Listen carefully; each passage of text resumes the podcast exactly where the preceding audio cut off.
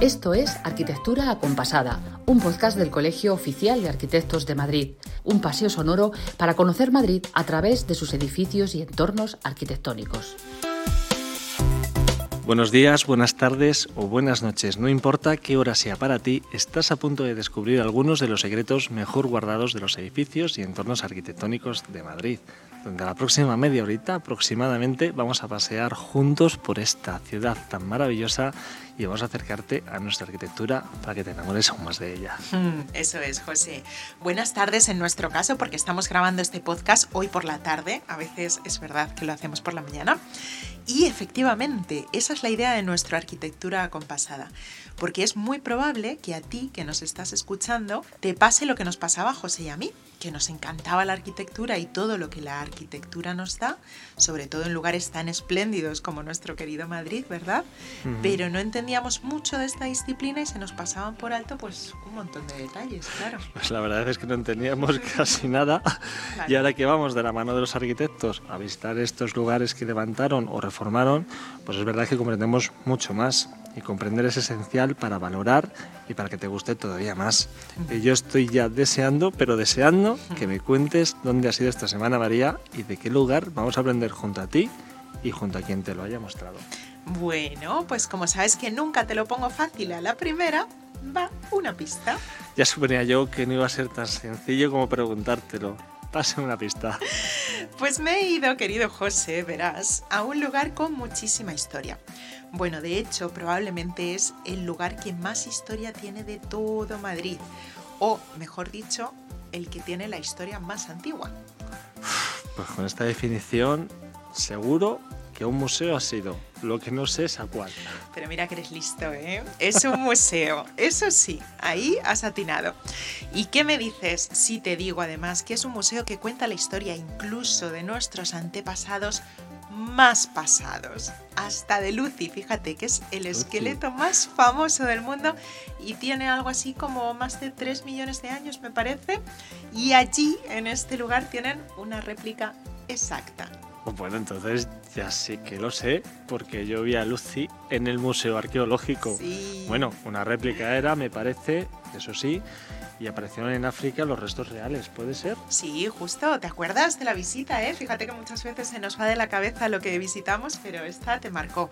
En Etiopía aparecieron esos restos, la encontraron unos paleontólogos en Hadar y determinaron que es el homínido que caminaba erguido más antiguo del mundo, fíjate. Importante la arquitectura para todo, ¿eh? También para proteger lo más valioso que tenemos, que es nuestra historia, de dónde venimos. Pues ya estoy deseando escucharte, María. Pues entonces no se hable más y vamos allá. Dentro report.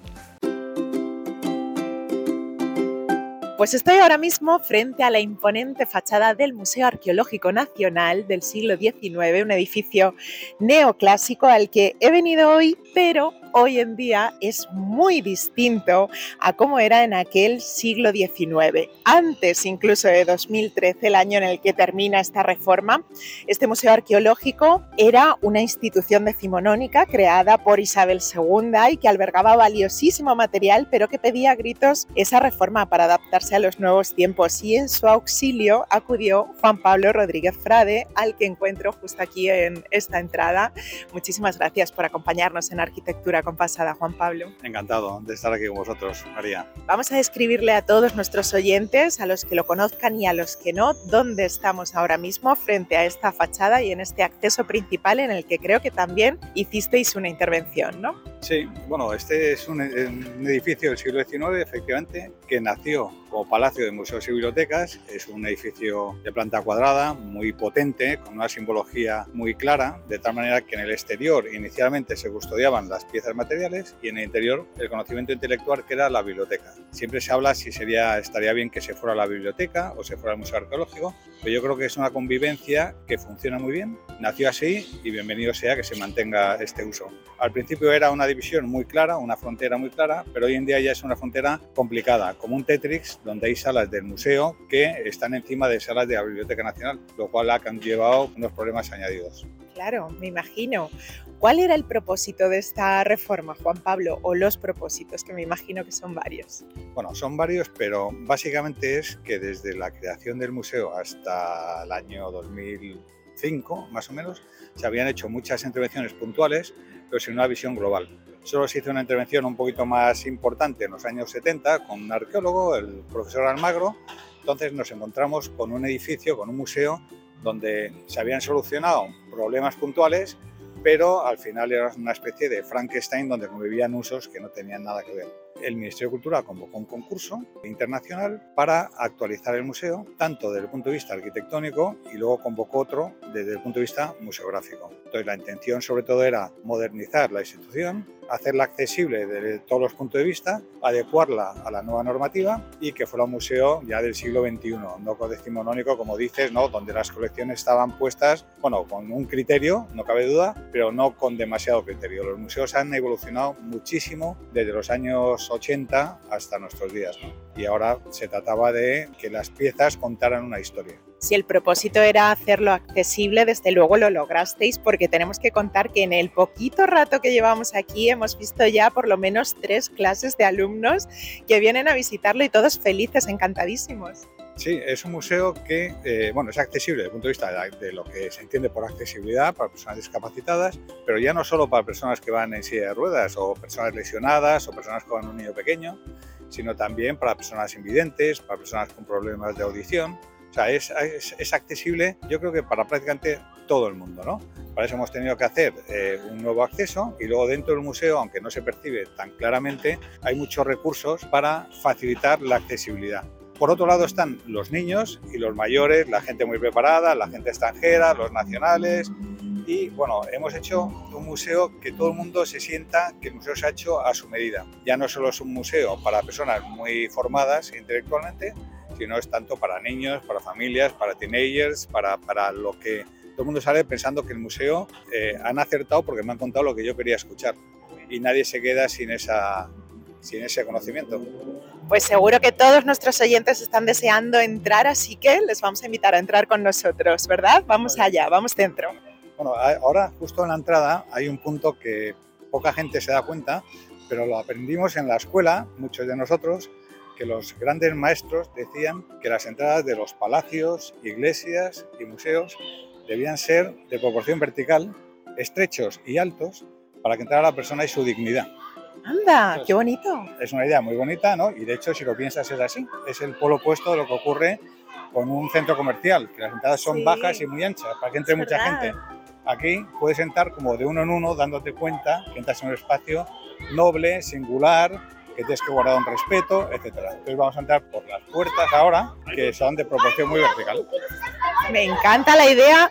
Fijaos el criterio que hay aquí ahora mismo porque están todos los chavales esperando entrar también.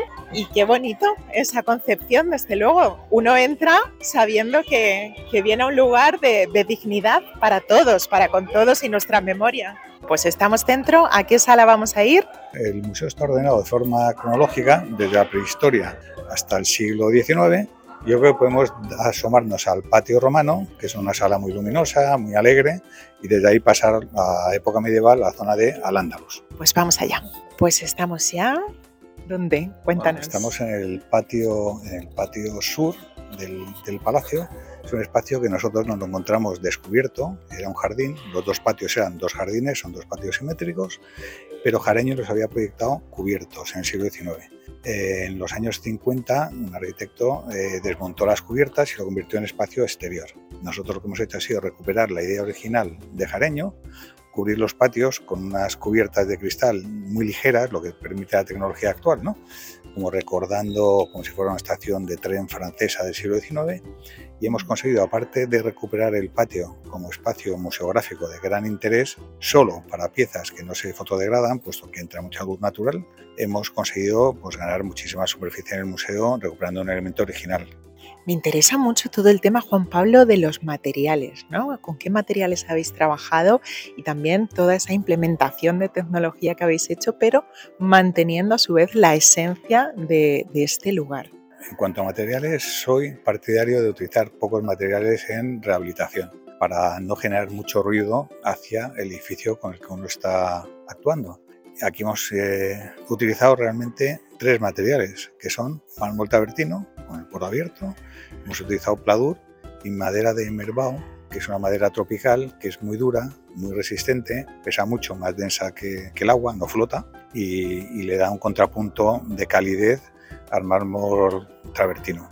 Por otro lado, lo que hemos intentado es, eh, con tan pocos materiales, es no hacer una intervención como de una, eh, digamos, como excesivamente señalada, que sea una intervención que no pase de moda rápidamente, que no sea un gesto chillón, sino que dentro de unos cuantos años todavía la obra se entienda como intemporal, que me parece un factor muy importante en la arquitectura, que no pase de moda, ¿no? como mantener, eh, hacer intervenciones que mantengan la esencia del edificio original. Y aquí, en este caso, con la, tanto con la intervención como con la arquitectónica, como con la museografía, hemos intentado como establecer una relación entre, o un equilibrio, mejor dicho, entre los edificios, los museos del siglo XIX, donde la pieza era como se exponía, casi te diría que sin más, como por acumulación, pero producía mucha emoción, con la tecnología que tenemos hoy en día, de tal manera que la pieza es un actor al servicio de un discurso. Y lo que queremos es llegar al conocimiento a través de la emoción. Uno ve una pieza, dice, qué bonita, me maravilla, me quedo viéndola un buen rato, y desde esa contemplación uno prefiere profundizar y conocer la historia de la pieza, más que al revés. Y aquí se puede seguir ese camino. Estamos ahora mismo admirando, por ejemplo, un montón de piezas de la antigua Roma. Me ha explicado Juan Pablo, y se lo explicamos a todos los oyentes, que hay un reloj de sol, por ejemplo, ¿no? que es con el que ellos sabían las horas del día, su antigua tecnología. Efectivamente, su antigua tecnología es un reloj de sol que se pasa por delante y a, lo mejor ni te das cuenta, aunque es una pieza que tiene gran tamaño, pero poca gente se da cuenta que es un reloj de sol. Está girada en planta y ese giro corresponde a la latitud que tiene Madrid, 40 grados latitud norte, y que está orientado al sur. Entonces, cuando entra el sol por el patio, que ahora mismo no está entrando porque todavía es demasiado pronto, ahí eh, entra la luz por un agujerito que tiene la parte de arriba del reloj y te señala la hora exacta, con precisión. Además, es un reloj que, como es obvio, pues está siempre en hora. Bueno, y me ha traído ahora Juan Pablo a un lugar y me ha dicho, sitúate aquí, María, y estoy frente a un jarrón de grandes dimensiones y tal cual lo estoy viendo yo, tiene los dos brazos íntegros, intactos. Sin embargo, si me desplazo un paso a mi izquierda, veo que uno de los brazos está partido. ¿Cómo hicisteis esto? Esto sí que es magia ya.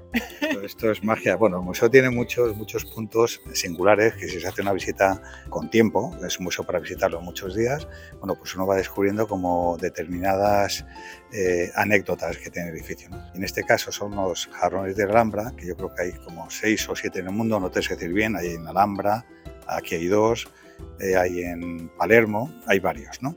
Entonces, eh, uno de los que exponemos, el más bonito a mi juicio, uno azulado, vidriado, le falta uno de los brazos y lo colocamos de tal manera que sin tecnología, sin grandes alardes tecnológicos, sin la necesidad de mantenimiento, ni monitores, ni nada, colocándose en un punto concreto, se ven los dos brazos del jarrón. Entonces, esto hay que contarlo, pero no son secretos que va uno, el visitante va descubriendo en el museo. Y le tengo que preguntar, Juan Pablo, que yo soy muy curiosa y sé que hay una cámara acorazada, ¿no? También hicieron la intervención en esta cámara acorazada y qué contiene, si se puede saber. Pues estás muy, muy bien informada. Hay una cámara acorazada, pero que tiene mucha singularidad. Alberga como 300.000 piezas, 300.000 monedas, o sea que es un disparate. Hay 6.000 cajones 6.000 cajones hechos de aluminio porque no se pueden hacer de madera como se hacía antiguamente porque es malo para el metal. Y la singularidad que tiene la cámara acorazada es que debajo está la sala Cervantes de la Biblioteca Nacional. Entonces, esa sala acorazada, que es la sala que pesa más de todo tiene que estar colgada de arriba, puesto que no puede apoyar en un espacio de la Biblioteca Nacional. Entonces, se da esa singularidad y es un espacio como a medio camino entre tienda de lujo y almacén numismático. Oye, y que no se enteren los de la casa de papel que contiene todo eso, ¿eh? esta cámara corazada que si no corre peligro. Ha sido un verdadero placer, Juan Pablo, escucharle. Muchísimas gracias por este paseo, por el Museo Arqueológico y por la reforma que hicieron para traerlo al siglo XXI. Muchas gracias, a ti, encantado.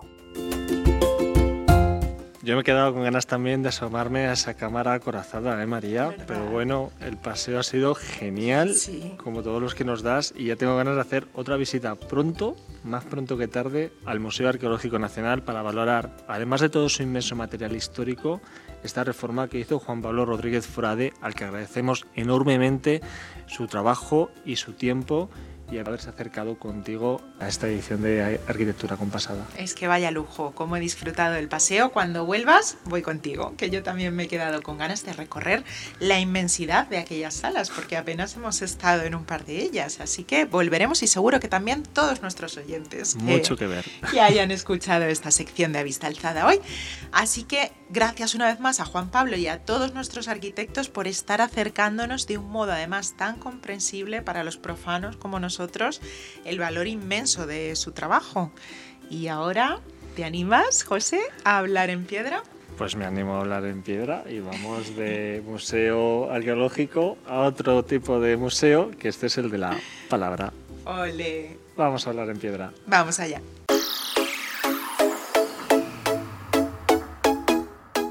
Bueno, María, pues ya estamos en esta sección. Vamos a empezar nuestro juego semanal.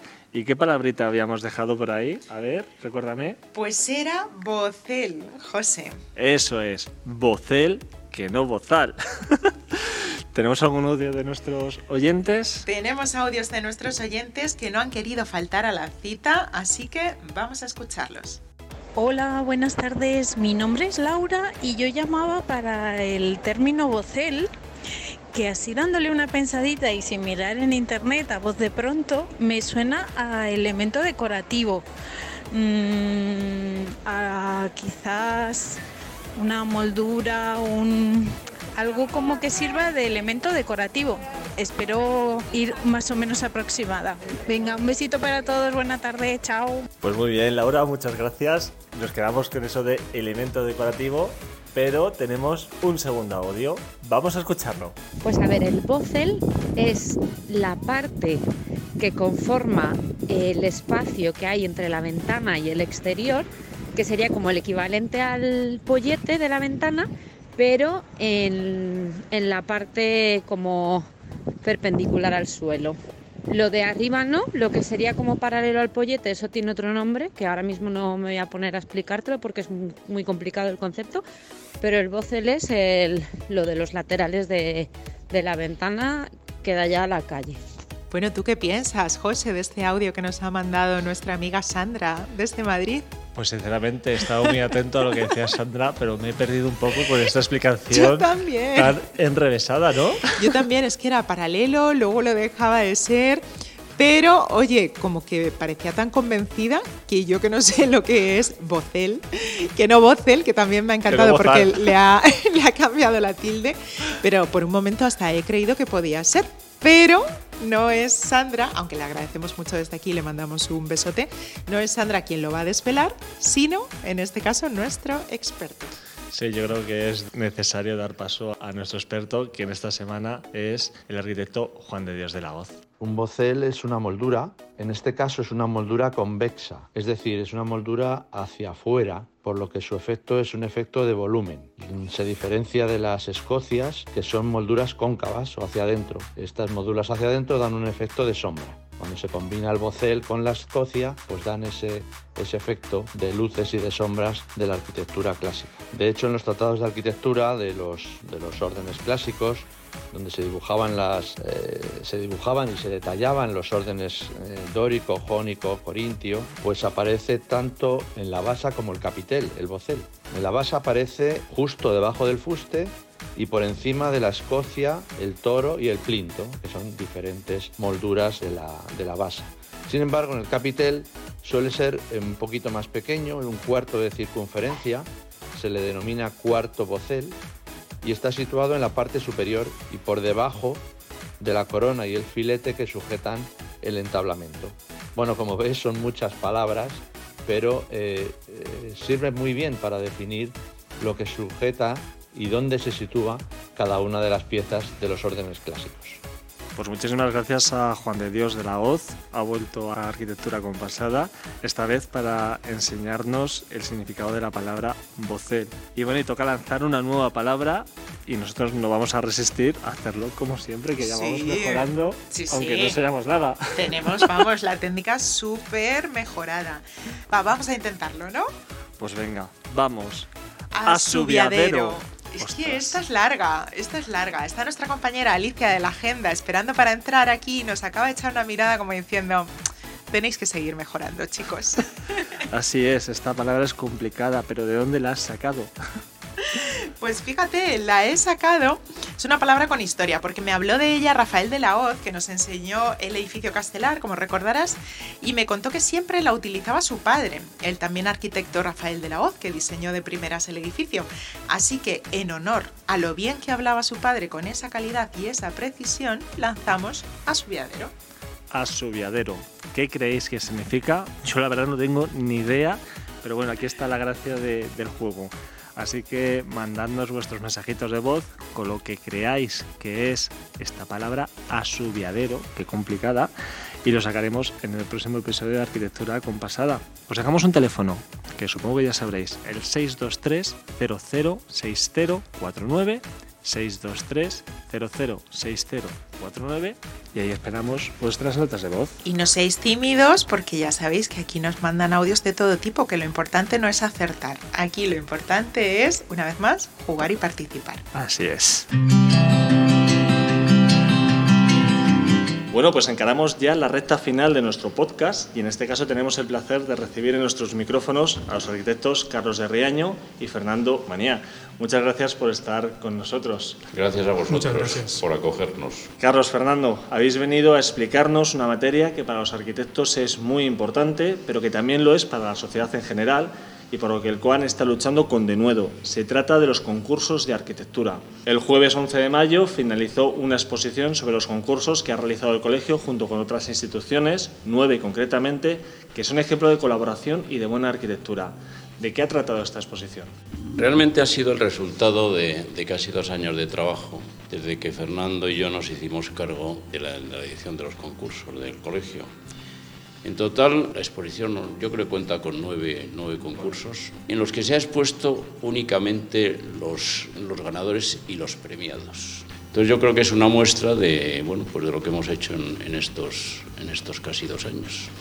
Han sido al final nueve convocatorias ¿no? en las que se ha podido ver un poquito de todo, desde una reordenación del entorno de la estación de, de Fuenlabrada Central hasta la creación de varias promociones ¿no? de, de vivienda de protección pública. ¿Es así? Como bien dices, eh, fue una muestra yo creo que muy amplia, muy diversa de propuestas van desde esto, de la reformulación de, de lo que es el área de Fuenlabrada Central, con la incorporación de una nueva pasarela peatonal y ciclista que cruza, que cruza las vías del ferrocarril, y pasando luego también por un nuevo edificio universitario para la Universidad Rey Juan Carlos en el campo de Vicálvaro, dos promociones de vivienda colectiva promovidos por la empresa municipal de la vivienda de Madrid, de 62 y 31 viviendas respectivamente, luego también los cinco concursos de PIREP que han sido intervenciones sobre el parque construido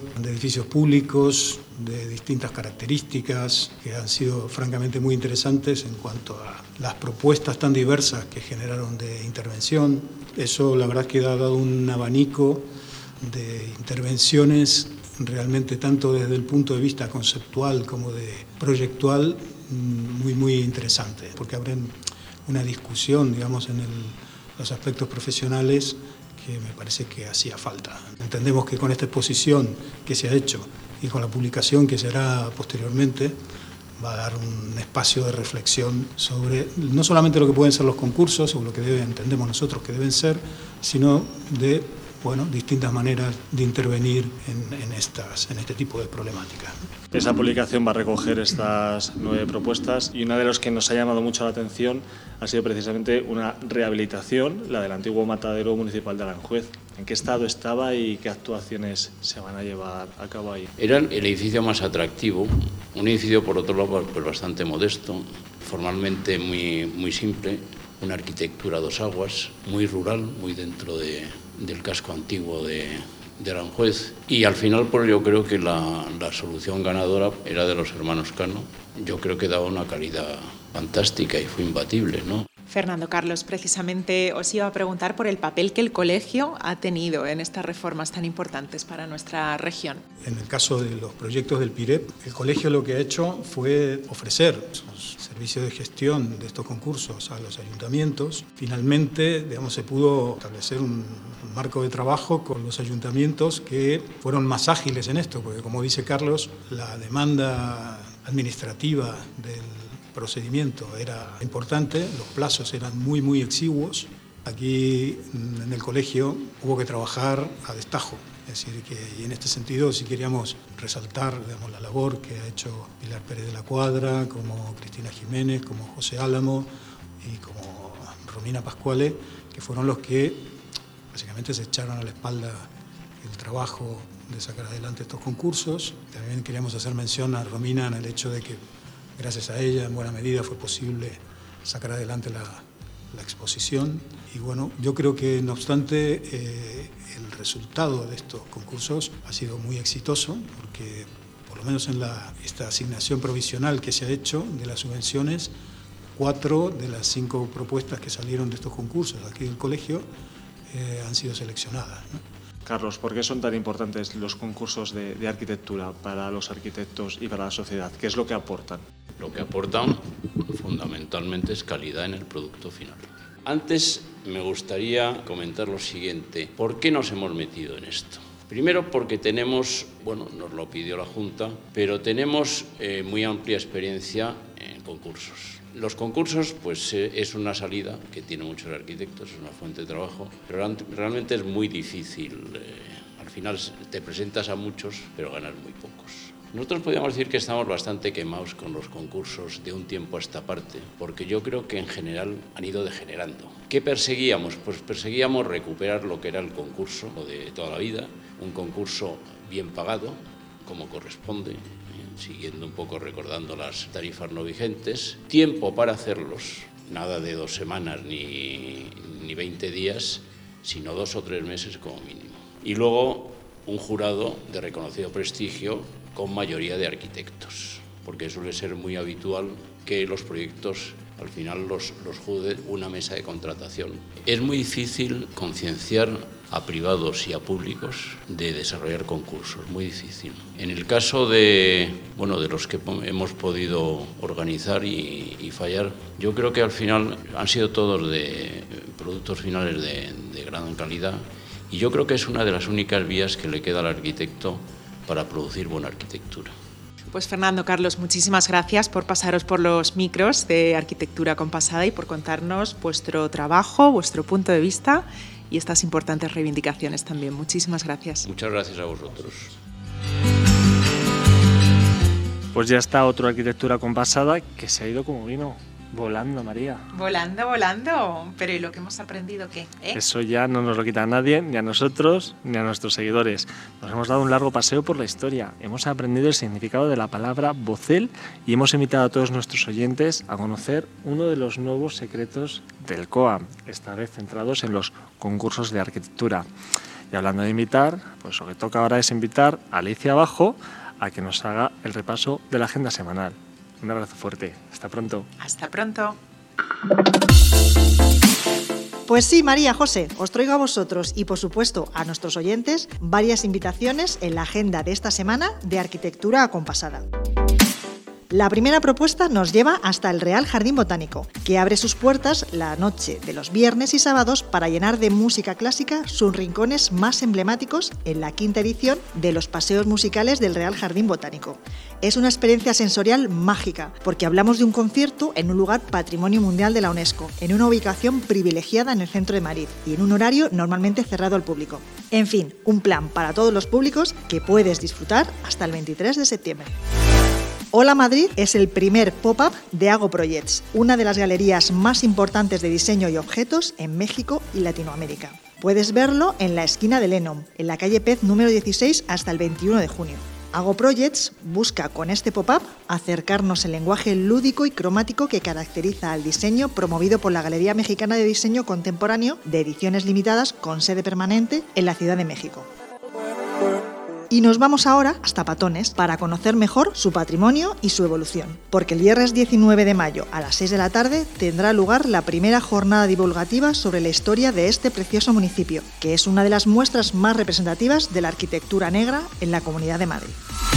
El lunes 22 de mayo llega una nueva exposición al COAM, la arquitectura de los arquitectos. En esta segunda edición se dan cita hasta 101 estudios de arquitectura para mostrar obra nueva, rehabilitación, reforma, restauración, arquitectura interior, diseño, escenografía y un largo etcétera y el martes, día 23 de mayo, te proponemos dos planes en el COAM. Los dos a las 7 de la tarde. La presentación de la monografía dedicada a Alejandro de la Sota, arquitecto protagonista del sexto episodio de Arquitectura Compasada, y la primera sesión del ciclo Intramuros Encuentros sobre Arquitectura Española, iniciativa para ayudar a difundir la labor de los arquitectos españoles en todo el territorio, y que iniciamos con los arquitectos Óscar Ares y Daniel Modol. Y hasta aquí las propuestas culturales de arquitectura compasada, que también puedes consultar en nuestra página web www.coam.org. Hasta la semana que viene. Has escuchado Arquitectura Acompasada, un podcast del Colegio Oficial de Arquitectos de Madrid, un paseo sonoro para conocer Madrid a través de sus edificios y entornos arquitectónicos.